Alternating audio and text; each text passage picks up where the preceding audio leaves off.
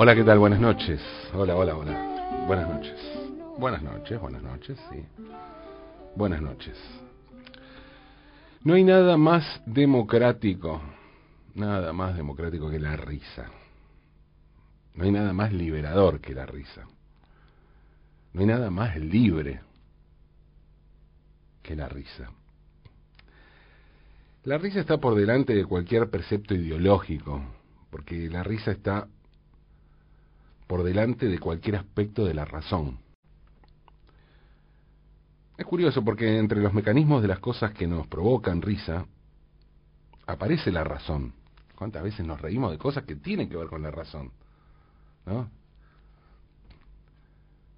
Si hasta inventamos esto, o se inventó esa categoría de humor inteligente, ¿no? Que particularmente detesto. Creo que detesto cualquier cosa que vaya después de humor, ¿no? aclarando que, abriendo el paraguas o no sé qué. Pero existe eso porque hay un mecanismo que tiene que ver con la razón, que se activa allí, desde la razón a la sin razón. Porque la risa como la razón es un fenómeno netamente humano. Y sin embargo, a pesar de formar parte de las cosas que se ponen en juego con la razón,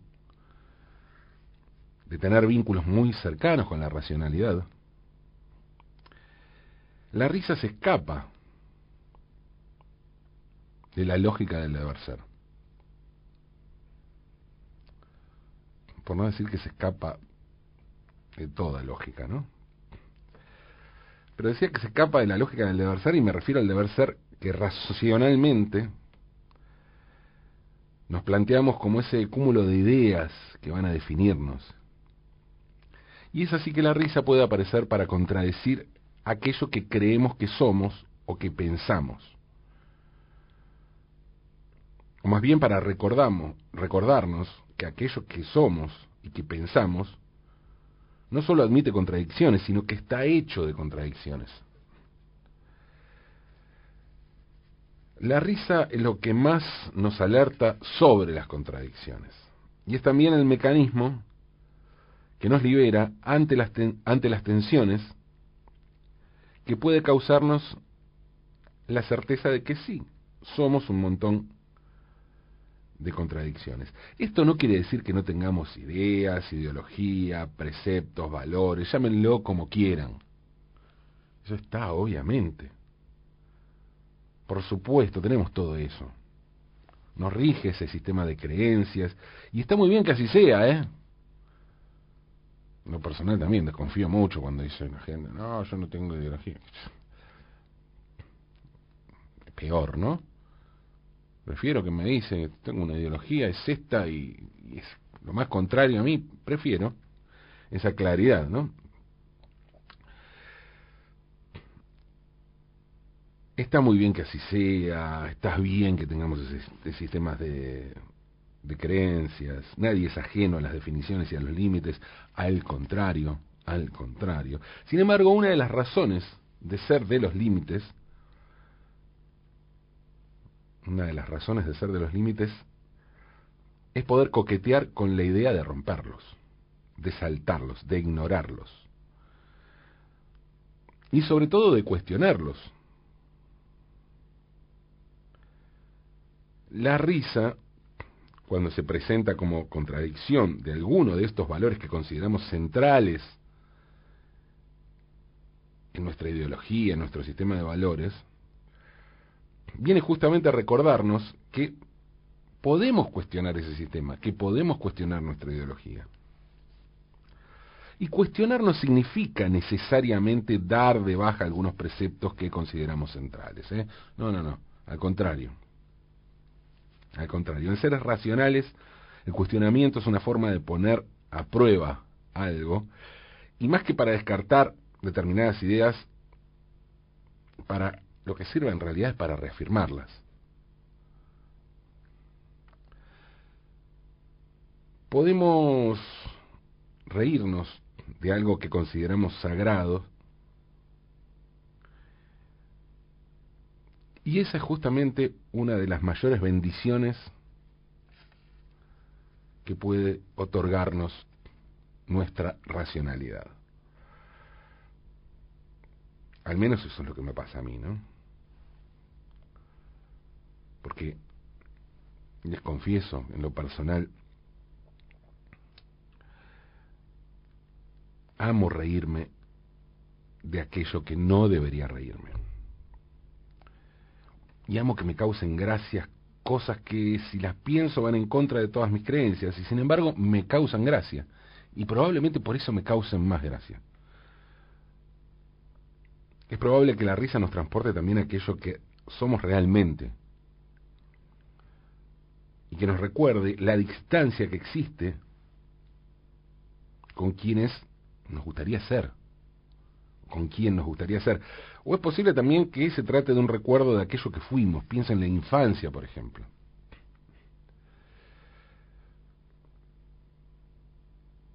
Si yo me reía, ¿no? por ejemplo, en la infancia, si yo me reía con los tres chiflados, seguramente hoy, si veo los tres chiflados, algo de todo aquello me va a causar gracia, por más que no sea la misma persona y no me ría de la misma manera y ya me hayan causado gracia otras cosas que es distinto que verlo a, los 10 años, por más que los tres chiflados los seguí viendo durante mucho tiempo más, ¿no? Pero bueno, me reía porque de chico me reía con los tres chiflados, hubo algo ahí que se construyó, un vínculo que se construyó en la infancia. Pero si un pibe que nunca vio a los tres chiflados, hoy ve a Moe, Larry, Curly, seguramente va a pensar, de esta mierda se reían ustedes.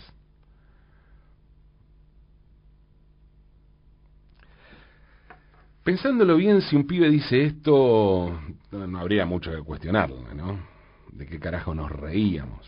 Bueno, de tres imbéciles malhumorados golpeándose, agarrándose la nariz con una pinza, arrancándole el pelo, arrancándose el pelo o haciéndose piquete de ojos, cuando la palabra piquete era algo distinto, ¿no? Como celular, como, como PC. Pero bueno, sí, exactamente, nos reíamos de eso. No más preguntas, señor juez, podría decir un pibe hoy y no habría nada para reprocharle. Sin embargo, como les decía, la risa va por otros caminos y se saltea toda lógica, por suerte. Por eso creo que hoy si veo un capítulo de Los Tres Chiflados, seguramente me, me ría. Tal vez no como cuando era chico, como les contaba, pero me voy a reír seguramente. Por nostalgia, por pensar, uh, no puedo creer que me riera de eso, por un acto reflejo, por lo que sea. Y por eso también me sigue haciendo reír Pepe Biondi. Y el caso de Pepe Biondi es bastante curioso. Obviamente, si nos ponemos a revisar sus sketches, sus programas.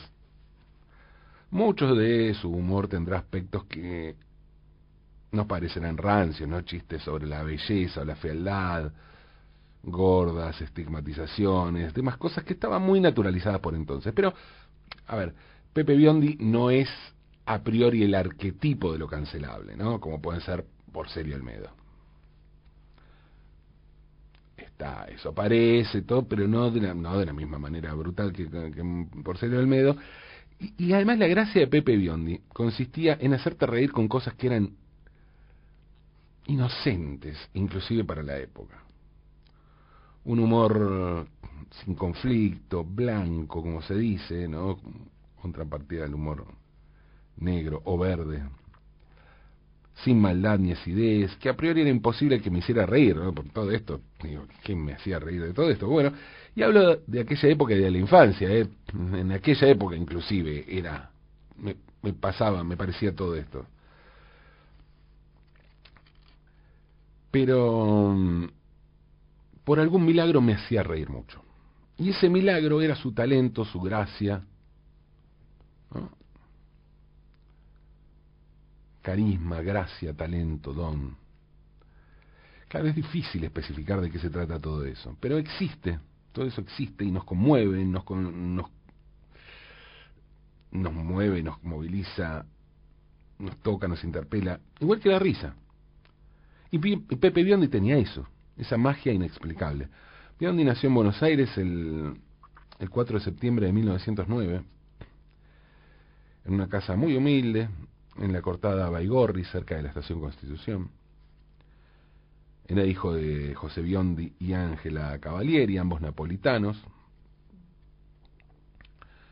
Y al poco tiempo que nació, su padre consiguió trabajo como empleado del ferrocarril del sur.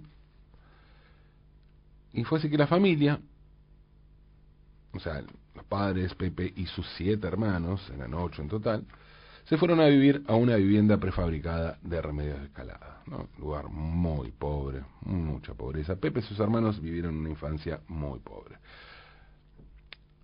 Cerca de la casa estaba el potrero de las moscas, un campo nauseabundo cercano al matadero de ganado que estaba en las parcelas donde hoy está el cementerio municipal de, Lanús, donde paradójicamente es el lugar donde está enterrado Pepe Viernes. Y Pepe solía atravesar este descampado con miedo para ir a otro descampado donde se encontraría la forma de salir de aquella realidad.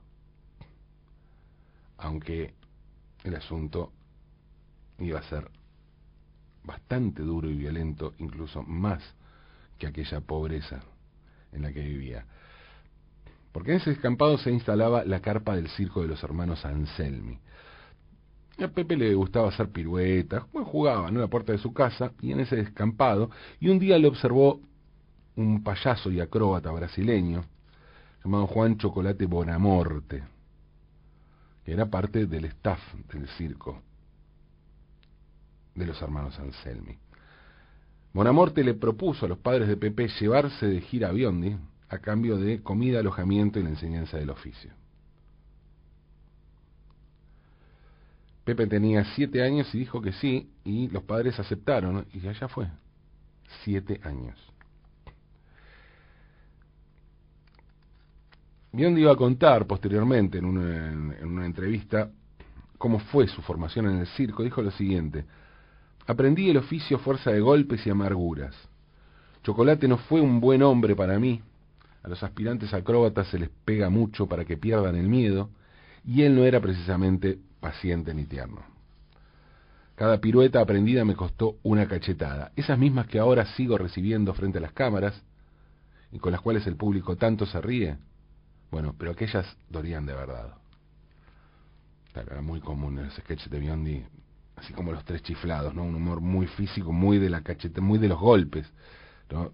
En ese sentido hoy hoy se podrían revisar unas cuantas cosas, pero funcionaba y mucho ese tipo de humor.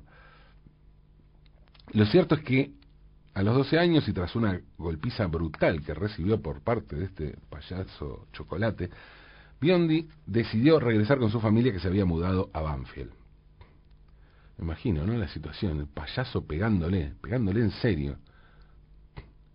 Esto que si uno lo ve de afuera y, con cierta distancia puede parecer parte de un sketch y es algo totalmente trágico. Pero bueno, eso también es parte de es parte del humor, ¿no?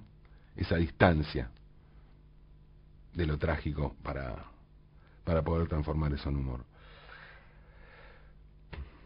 En aquel momento Biondi a los 12 años era analfabeto todavía. Claro, sabía hacer piruetas, pero no había ido a la escuela. Empezó a trabajar de canillita en Buenos Aires y un día se cruzó de manera inesperada, de sorpresa, casualidad, con Napoleón Set, que era un payaso muy famoso de otro, de otro circo. Set lo había salvado en un momento muy difícil de esas golpizas que le daba el chocolate y Pepe tenía un buen recuerdo de él.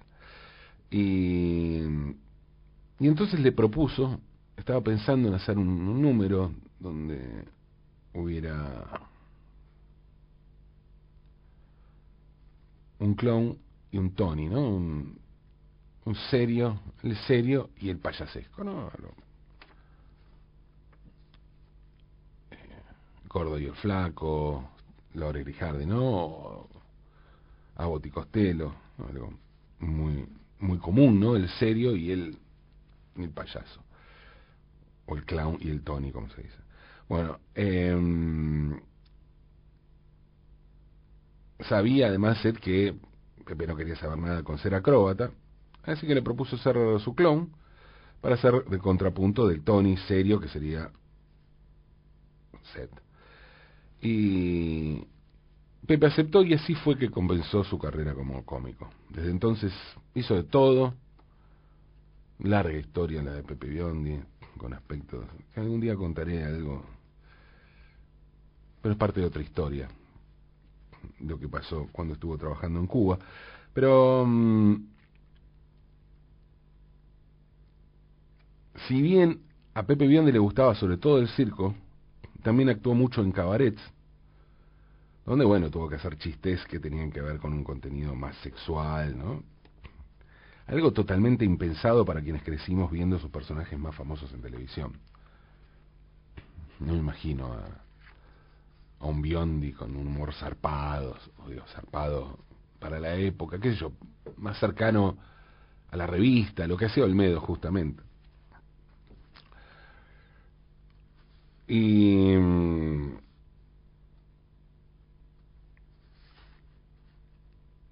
y fue así que mm, Pepe Biondi empezó a, a trabajar, como les decía, en,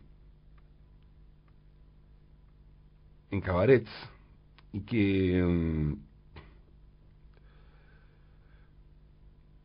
y allí fue justamente donde conoció a Dick, con quien formaría el dúo Dick y Biondi, que fue el momento de mayor fama de Pepe Biondi antes de llegar a la televisión, donde fue, donde realmente explotó masivamente, ¿no? Eh, ya como solista, ¿no? Con su el show de Pepe Biondi primero, viendo a Biondi después, donde iba a componer un montón de personajes, unos personajes que eh, tenían una particularidad que era que todos se llamaban Pepe. Todos se llamaban Pepe. Pepe Luis, el español, Pepe Galleta, el único guapo en camiseta, Pepe Curdeles, abogado, Jorge Suelto y Mancha Papeles. No se entendía muy bien porque justamente Pepe Curdeles siempre estaba borracho. Y aquello era inocente incluso en aquel momento, pero siempre me pareció muy gracioso, ¿no?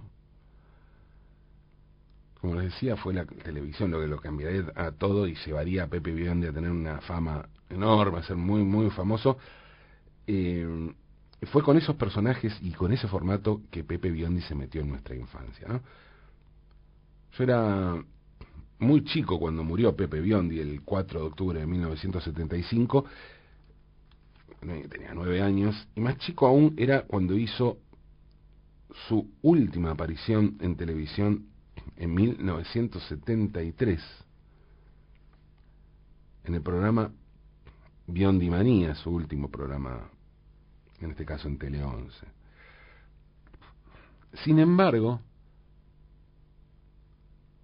luego de su muerte, se siguió emitiendo en los mediodías de Canal 13 su programa Viendo a Biondi, que era donde había estado antes de pasar a Canal 11. Viendo a Biondi en Canal 13, duraba media hora, eran dos sketches, y venían dos de Pepe Biondi y después media hora de Biondi y media hora de los tres chiflados.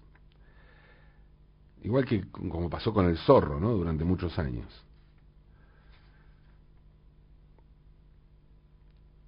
Pepe Biondi y al igual que el zorro también, parecía inalterable en su afán de formar infancias en ese humor imposible pero efectivo. Igual que los tres chiflados, como les decía, ¿no? Y por eso funcionaban también juntos. Era una seguidilla donde era lo más normal que la gente se dé cachetada, por ejemplo. Resulta complejo analizar las causas de algo tan inexplicable como el ángel, el don, que hace que una persona nos resulte graciosa. Y más, como en el caso de Biondi, que nos haga reír alguien que a priori, en esas condiciones de chistes básicos, no nos haría reír. Pero así todo me gustaría arriesgar algunos motivos, intentar pensar por qué sucede esto. A ver, como les conté, Pepe Biondi está enterrado en el cementerio de Lanús, ¿sí? Y al respecto, Biondi había anticipado su deseo de ser enterrado allí. Dijo, quiero ser enterrado no estar en un nicho, eso había pedido antes de que llegara el momento final, ¿no? El de decir patapúfete, y agregó lo siguiente, quiero que la tierra me consuma, quiero solo una cruz de madera y ninguna ostentación en mi tumba. Y también especificó justamente, como les decía, que quería que fuera en Lanús, al lado de donde estaban sus padres, y dijo lo siguiente, acá empezó mi miseria y acá quisiera terminar. Es por eso que sus restos no descansan en el panteón de la Asociación Argentina de Actores en el cementerio de Chacarita, en Buenos Aires, como hubiera sido lógico.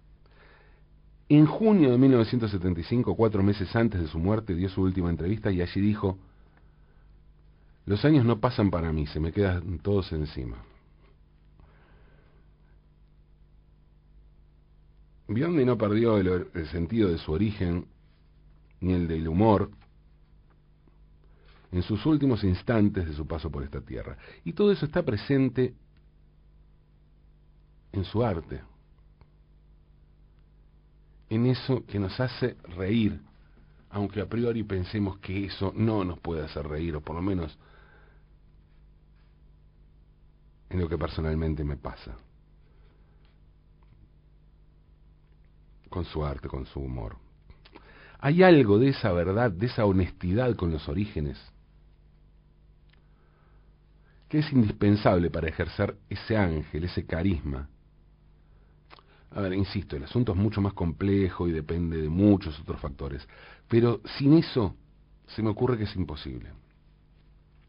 La risa que provoca Biondi está conectada con cada uno de los sufrimientos, con ese origen y con esa necesidad de crear otro mundo, ante la evidencia de que el que hay es espantoso. Por eso es que ese humor imposible funciona. En realidad, esta es una de las razones, ¿no? O apenas una teoría. Lo cierto es que, afortunadamente, la risa es un misterio. ¿Por qué nos reímos? Es un misterio. Un misterio que aparece inclusive cuando no debería aparecer y logra hacernos tentar cuando no deberíamos hacerlo. La risa es algo que está allí para recordarnos que a veces necesitamos de la incorrección. Que no nos queda otra que salirnos del molde y del deber ser. Por eso lo mejor, lo mejor, es asumir que podemos reírnos con lo que querramos, inclusive con aquello con lo que no deberíamos reírnos. O especialmente con eso. Vamos a reírnos, ¿sí? Vamos a reír. ¿Eh? Vamos a reír porque además, piensen, ¿es eso o patapúfete? Riamos, riamos. Aunque es de noche.